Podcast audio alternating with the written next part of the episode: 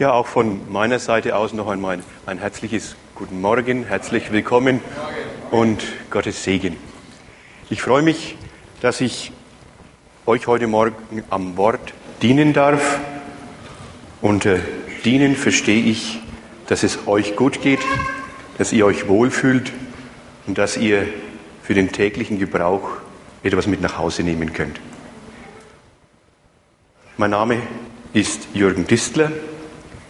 Ich bin 64 Jahre alt und am 1. Januar diesen Jahres waren es genau 50 Jahre, dass ich dieser Gemeinde angehören darf.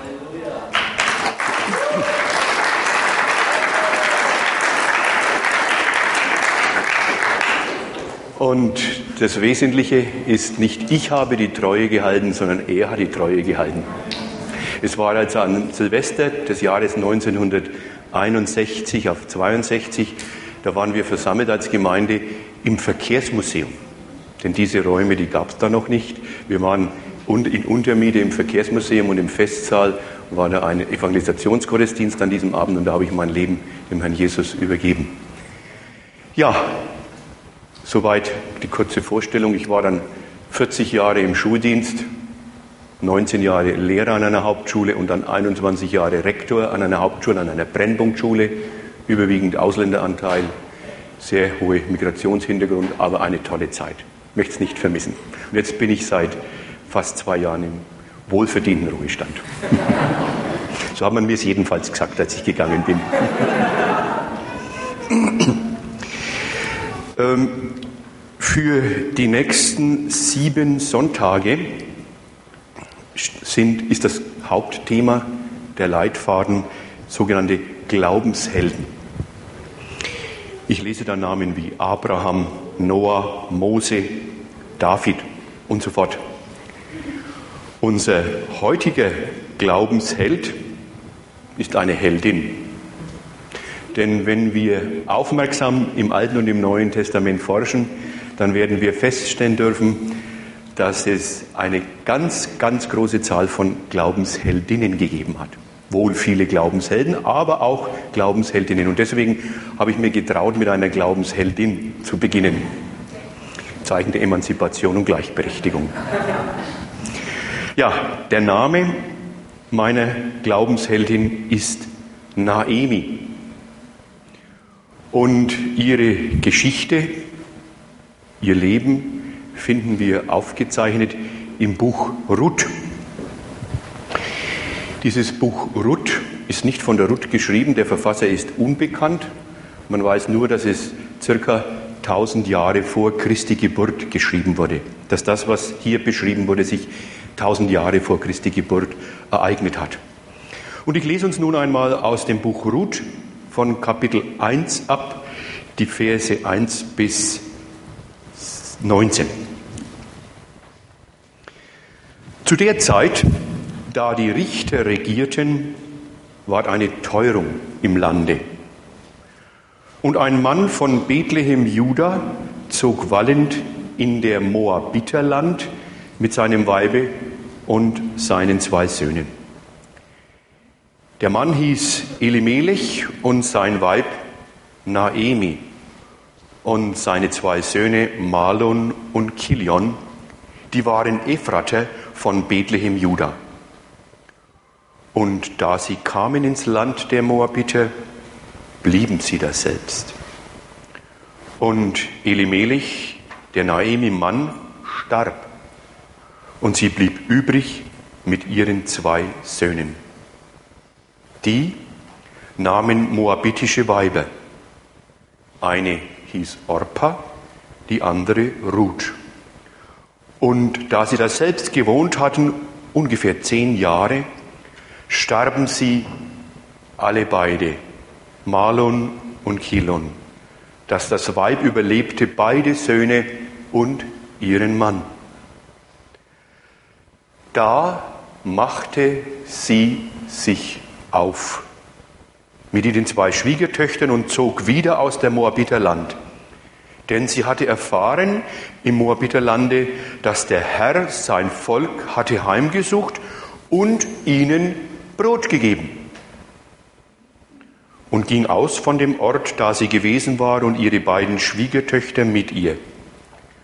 Und da sie ging auf dem Wege, dass sie wieder käme ins Land Juda, sprach sie zu ihren beiden Schwiegertöchtern, Geht hin und kehret um eine jegliche zu ihrer Mutter Haus.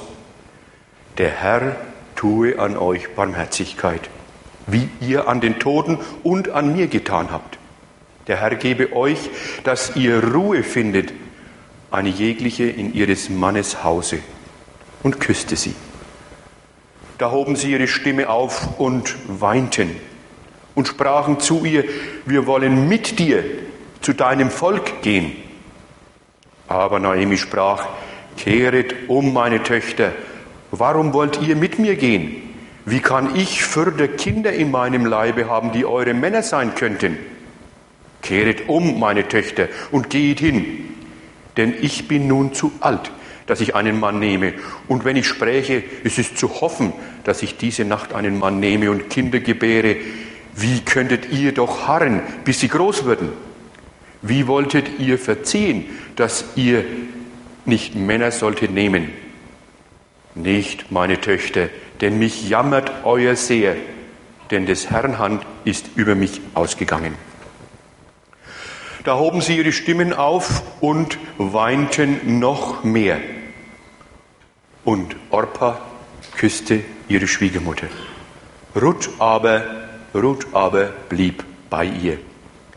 Sie aber, Ruth sprach, siehe, deine Schwägerin ist umgewandt zu ihrem Volk und zu ihrem Gott. Kehre du auch um deiner Schwägerin nach. Ruth antwortete, Rede mir nicht ein, dass ich dich verlassen sollte und vor dir umkehren. Wo du hingehst, da will ich auch hingehen. Wo du bleibst, da bleibe ich auch. Dein Volk ist mein Volk und dein Gott ist mein Gott. Wodurch du stirbst, da sterbe ich auch. Da will ich auch begraben werden. Der Herr tue mir dies und das. Der Tod muss dich und mich scheiden. Als sie nun sah, dass sie fest im Sinne war, mit ihr zu gehen, ließ sie ab, mit ihr davon zu reden. Also gingen die beiden miteinander, bis sie gen Bethlehem kamen. Es handelt sich hier um eine klassische Familiengeschichte. Elimelech, ein Mann aus Bethlehem, Juda, wörtlich übersetzt ins Deutsche heißt dies Brothaus. Und der frühere Name war Ephrat, deswegen wurden sie auch Ephrata genannt. Und der frühere Name Ephrat bedeutet das Fruchtbare. Und aus diesem Brothaus, in dem es überaus fruchtbar zuging, wurde plötzlich bedingt durch Regenmangel und Trockenung eine Wüste. Wir lesen dies im Psalm 107. Dort drückt der Psalmist folgendermaßen aus. Er, nämlich der lebendige Gott, machte Bäche trocken und ließ Wasserquellen versiegen, dass ein fruchtbar Land zur Salzwüste wurde, um der Bosheit willen derer, die darin wohnten. Die Bosheit der Menschen dort bestand darin, dass sie untereinander, also die Stämme Israels untereinander, aber auch die Menschen untereinander, zahllos Streit hatten und das Blutvergießen in diesem Volke stattfand. Und die Reaktion Gottes, er führte Trockenheit herbei und die Trockenheit bedeutete Mangel, Teuerung, schlechte Zeit, Hunger. Und Elimelech nahm nun seine Frau und seine zwei Söhne und sie wanderten aus. Sie wanderten aus nach Moab. Die Menschen, die da drin wohnten, waren die Moabiter. Das war ein heidnisches Land und ein heidnisches Volk. Nur, sie gehörten nicht zu der Gruppe der Völker, die Gott absolut vernichtet hat. Wir lesen da im fünften Buch Mose im siebten Kapitel in den Versen 1 bis 3.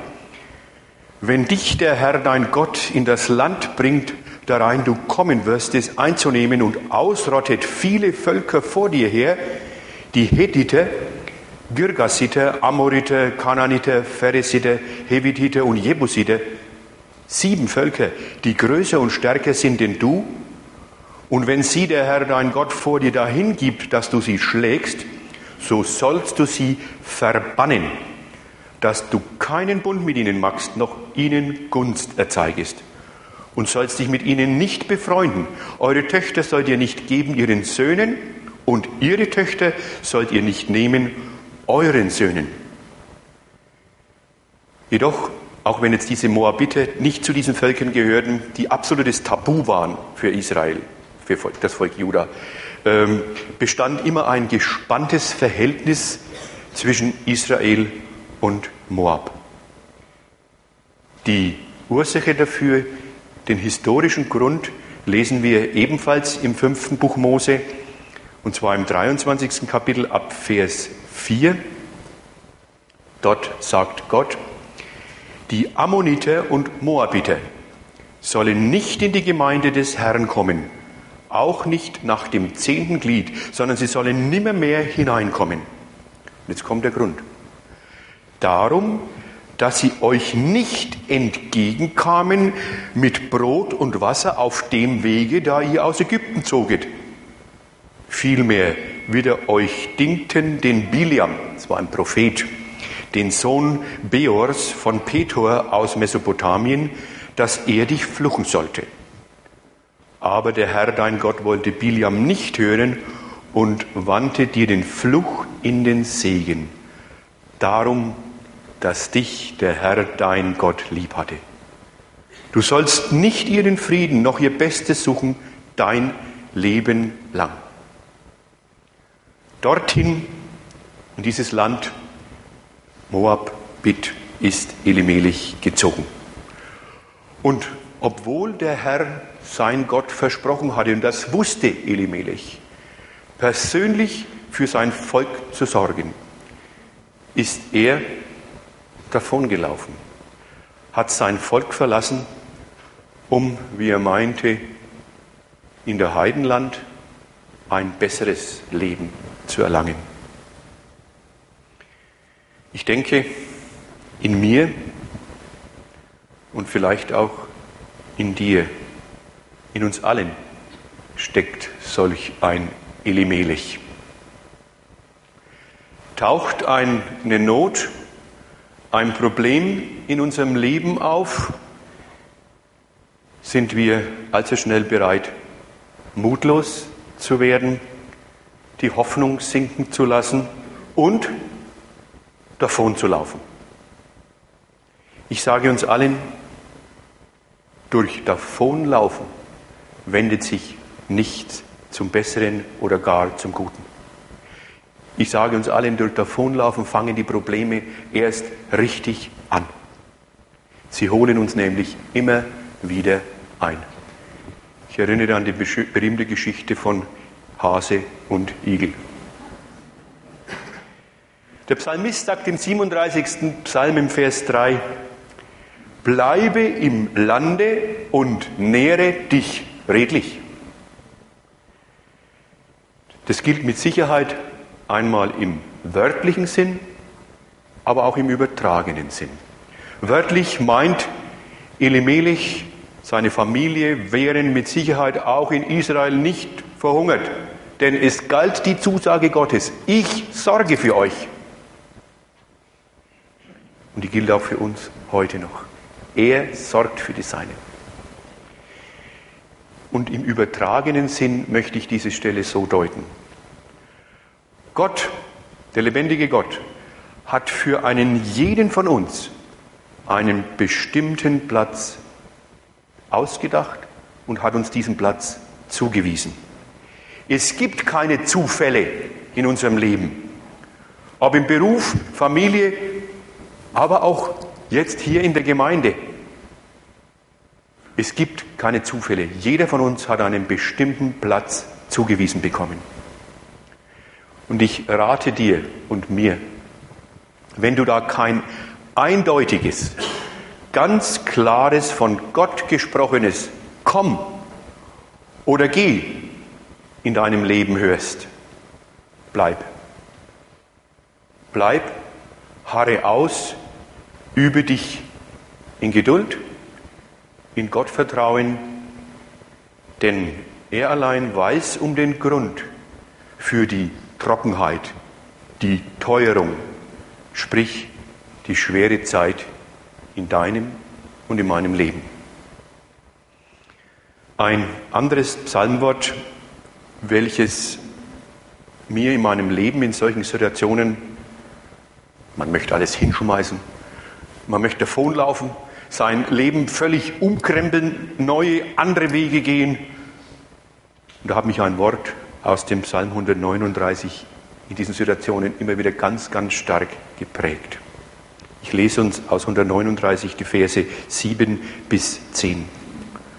Dort sagt der Psalmist, und ich denke, dem dürfen wir uns alle anschließen, wo soll ich hingehen vor deinem Geist?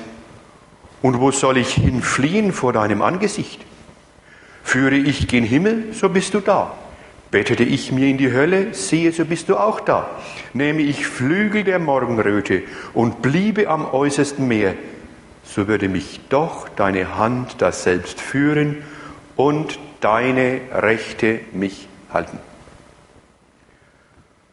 Machen wir es nicht wie dieser Elimelech, der versucht hat, seinen Problemen davonzulaufen.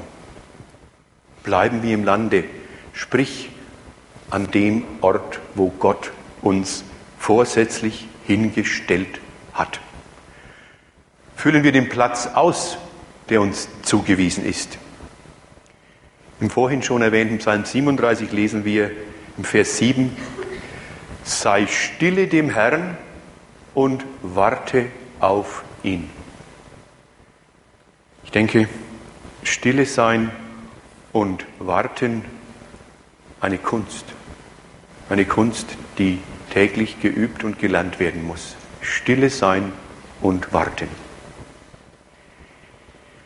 Elimelech, so haben wir gelesen, hat es nicht getan. Was ist daraus geworden? Not, Leid, Elend. Das ist daraus geworden, weil er versucht hat, sein Leben selbst in die Hand zu nehmen. Er ist mit jungen Jahren verstorben. Seine Söhne haben Töchter des Landes Moab geheiratet und sind auch gestorben. Was blieb zurück? Eine alte Frau als Witwe und zwei junge Frauen als Witwen. Die Lage der drei Frauen war verzweifelt. Die alte, die Witwe eines Fremden, die zwei Jungen, die Witwen zweier Fremder. Und kein Sozialamt in Sicht, keine Sozialhilfe, die man beantragen kann, keine Ausländerbehörde, kein Auffanglager, keine Unterstützung kein rotes Kreuz, nichts. Not, bittere Not blieb übrig. Betteln, auf andere angewiesen sein. Und jetzt tut Naemi etwas, was sie für mich zur Glaubensheldin macht. In Vers 6 lesen wir, da machte sie sich auf. Fünf ganz einfache Worte. Da machte sie sich auf.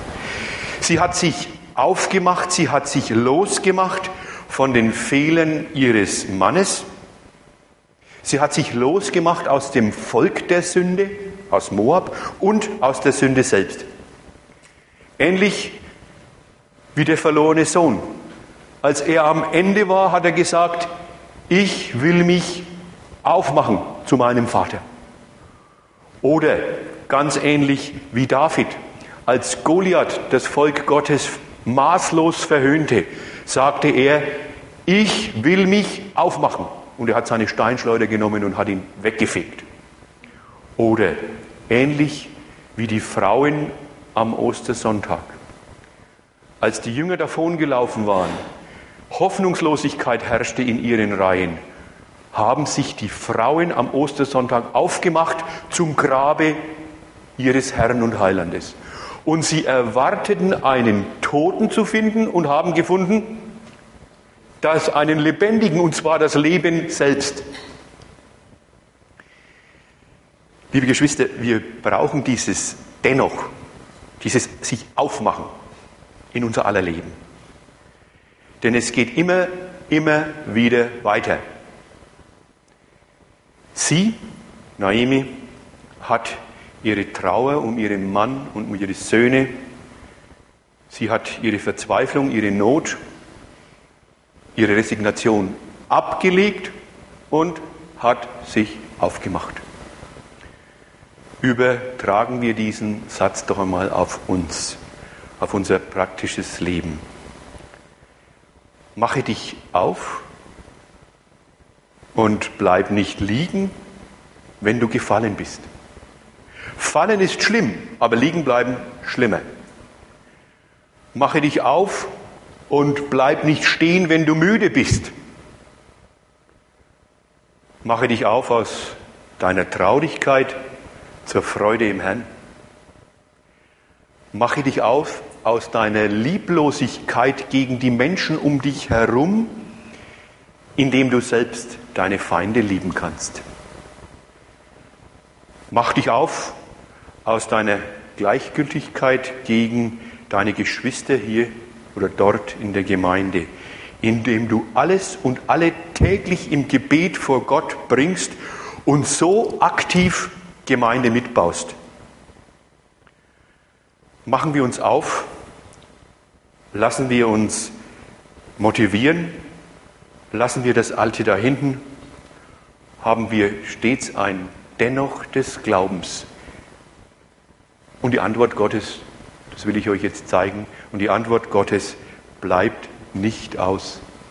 Der Segen Gottes, der über Naomi ausgegossen wurde, beweist dies. Den Segen, den Naomi erfuhr, der war ein Vierfacher. Erstens, wir haben es gelesen, sie hatte all ihre Angehörigen verloren und ihre Schwiegertochter Ruth wurde ihr wie ihre eigene Tochter. Sie wollte beide zurückschieben. Orpa ging, Ruth blieb. Dies ist der erste Segen. Sie hat einen liebenden Menschen an ihre Seite bekommen. Rückt, Ruth drückt diese Liebe so aus. Ich lese diese zwei Verse noch einmal, weil sie so herrlich sind. Ruth antwortete, rede mir nicht ein, dass ich dich wieder verlassen sollte und vor dir umkehren. Wo du hingehst, da will ich auch hingehen. Wo du bleibst, da bleibe ich auch. Dein Volk ist mein Volk und dein Gott ist mein Gott. Wo du sterbst, da sterbe ich auch. Da will ich auch begraben werden. Der Herr tue mir dies und das. Der Tod muss dich und mich scheiden. Sie will einen gemeinsamen Weg Sie will gemeinsam mit ihr bleiben und sie will sogar mit ihr sterben. Ich habe mir Gedanken gemacht, symbolisiert sie hier nicht ein auf Christus vertrauendes, bauendes Leben? Christus ist der Weg. Wir dürfen ihn gehen mit ihm zusammen und er führt uns sicher zum Ziel. Sie wollte mit ihr den gemeinsamen Weg gehen. Christus, unser Weg. Er geht mit uns gemeinsam. Er lässt uns nicht allein ich bin bei euch bis an der Weltende. Dann bleiben wollt sie bei ihr. Wenn wir bleiben in, in ihm, dann bleibt er in uns. Und Jesus sagt in Matthäus 11, so werdet ihr Ruhe finden für eure Seelen in mir, wenn wir in ihm bleiben. Und letztlich will die Ruth auch mit ihr sterben. Paulus schreibt, ich sterbe täglich. Und er geht sogar noch einen Schritt weiter. Christus ist mein Leben und Sterben ist mein Gewinn. Ruth symbolisiert hier einzigartig die Haltung eines wiedergeborenen Christen. Mit Christus gehen, bei ihm bleiben und bereit sein, für ihn und mit ihm zu sterben. Dies war der erste Segen, den Naemi durch ihre Tat, da machte sie sich auf, erfuhr. Der zweite Segen. Ruth sagt, dein Volk ist mein Volk und dein Gott ist mein Gott. Die Moabitin Ruth war eine Heidin. Und sie wurde, sie hat es hier gesagt, zu einer Anhängerin des Volkes Gottes und dessen Gottes. Und damit zu einer Dienerin des lebendigen Gottes. Naomi durfte einen Menschen zu Gott führen. Naomi hat ihre Schwiegertochter Ruth zu Gott geführt. Dies ist für uns alle der höchste und herrlichste und vordringlichste Auftrag, die höchste und herrlichste und vordringlichste Aufgabe für jeden von uns. Und es sollte unsere ständige Sehnsucht sein, Menschen Gott zuzuführen. Naemi wurde dieser Segen zuteil. Ruth hat in der Gemeinschaft mit ihrer Schwiegermutter Naemi diesen ihr bis dahin fremden Gott als ihren persönlichen Gott angenommen. Wie sehr wünschte ich mir, dass der ein oder andere am Ende dieser Botschaft sagen würde, dein Gott soll auch mein Gott sein. Der dritte Segen, den Naemi erfuhr, ich könnte das jetzt auch dem Buch Ruth vorlesen, aber um der Kürze der Zeit willen möchte ich dies nicht lesen, sondern erzählen. Gott sorgte auch für das leibliche Wohl Naemis. Die beiden sind zurückgekehrt nach Bethlehem Juda, also ins Brothaus, und es war die Zeit der Ernte. Und Ruth hat sich um ihre Schwiegermutter ganz, ganz fleißig gekümmert indem sie nämlich das tat, was zu der damaligen Zeit üblich war.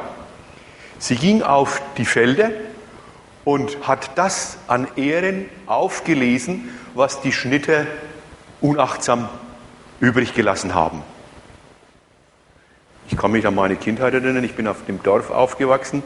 Wir sind den Bauern noch nachgelaufen bei der Kartoffelernte und haben die Kartoffeln, die die Bauern liegen haben lassen, aufgesammelt haben ein Kartoffelfeuer gemacht und haben sie dann drin gebraten als Kinder. Das war herrlich. Und ähnlich ist es hier zugegangen. Äh, Ruth ist den Schnittern nachgelaufen und hat gesammelt. Das Feld gehörte einem reichen Mann, der hieß Boas. Er war ein Verwandter des Elimelech und er freut sich über diese Ruth, wie sie sich so treu und mühevoll um ihre Schwiegermutter kümmert. Er drückt es dann auch aus. Wir lesen es im Kapitel 2, im zwölften Vers. Dort sagt Boas zu Ruth, der Herr vergelte dir deine Tat und dein Lohn müsse vollkommen sein bei dem Herrn, dem Gott Israels, zu welchem du gekommen bist, dass du unter seinen Flügeln Zuversicht hättest. Boas hat ein Herz und ein Auge für die Not seiner Mitmenschen. Und er weist nun in seiner großen Güte seine Knechte an und sagt, lasst mehr übrig von den Ehren, damit sie genug haben. Und tatsächlich, die Fülle an Nahrung stellt sich für Naemi und Ruth ein. Gottes dritter Segen. Es fehlt ihnen nichts, auch um das leibliche Wohl kümmert sich Gott. Vergleichen wir die Armut in Moab und nun die Fülle hier in Israel. Doch damit nicht genug. Ich möchte sagen, das i-Tüpfelchen oder das Sahnehäubchen, das kommt noch. Zwischen Ruth und Boas entspinnt sich eine wunderbare Liebesgeschichte. Eine innige Liebesbeziehung. Bitte lest das heute Nachmittag einmal nach. Das ist wirklich wunderschön zu lesen. Aber Ruth ist in dieser Beziehung überaus gehorsam und sittsam und Boas ein geradliniger und gerechter Mann. Er hält sich streng an die Regeln des Gesetzes und letztlich heiraten Boas und Ruth. Für Naemi hat dies zur Folge, sie erhält ein neues Zuhause. Aus einer Heimatlosen wird eine, die eine neue, wunderschöne Heimat gefunden hat. Und noch mehr. Die Ehe der beiden bleibt nicht ohne Frucht. Ruth und Boas wird ein Sohn geboren. Und Naomi wird damit zur Großmutter. Und wie Luther übersetzt, zur Wärterin des Kindes. Sie erfährt in ihrem Alter noch einmal eine wunderbare Erfüllung. Von denen, die alle mitreden können, die Oma und Opa sind. Eine wunderbare Erfüllung, einen Sinn in ihrem Leben. Sie darf sich um ihr Enkelkind kümmern, ihn großziehen, pflegen, sich kümmern, lieben und geliebt werden. Obed haben sie ihn genannt. Das heißt übersetzt Diener des Herrn. Und diesem Obed kam eine ganz besondere Bedeutung zu. Wir lesen dazu aus dem Evangelium des Matthäus die Verse aus dem Kapitel 1, die Verse 1 bis 6. Es handelt sich hier um das Geschlechtsregister Jesu. Und dort lesen wir, Ram zeugte Amidabad. Amidabad zeugte Naheson. Naheson zeugte Salma. Salma zeugte Boas von der Rahab. Boas zeugte Obed von der Ruth. Obed zeugte Jesu, Jesse. Jesse zeugte den König David. Obed, der Sohn der Ruth, war also der Vater Jesses oder wie man ihn auch nennt, Isai und damit der Großvater Davids. Scofield schreibt hier ganz trefflich in einer Fußnote, ich verwende diese Scofield bearbeitete Bibel, und da schreibt er, in diesem Buch Ruth können wir die herrliche Erfüllung der Absichten Gottes sehen. Sogar in den dunklen Tagen der Richter beobachtete er die Erhaltung der Linie, durch die Christus in die Welt kommen sollte. Die, das Geschlechtsregister zeigt, dass Ruth, die Moabitin, für ihre Hingabe und Treue dadurch belohnt wurde, dass sie die Urgroßmutter Davids wurde. Die Geburt ihres Sohnes war wahrscheinlich nicht weniger als 40 oder nicht mehr als 100 Jahre vor der Geburt Davids. Was für ein Segen hier auf der Ruth. Ausgelöst, hervorgerufen, wodurch? Durch Naemi und deren Haltung. Da machte sie sich auf. Eine Glaubensheldin im wahrsten Sinne des Wortes. Abschließend möchte ich uns zurufen, mir und euch, machen wir uns auf. Wovon und woraus, das weiß jeder von uns für sich selbst persönlich am besten. Wenn wir es tun, schenkt Gott dazu seinen Segen in Fülle. Denke an Naemi, sie wurde vierfach gesegnet einen liebenden Menschen an ihrer Seite. Sie durfte eine Seele gewinnen für Gott. für ihr leibliches Wohlergehen war gesorgt. Sie bekam ein neues Zuhause und eine Nachkommenschaft im Segen Gottes. Da machte sie sich auf. Wollen wir es ihr nachmachen? Amen.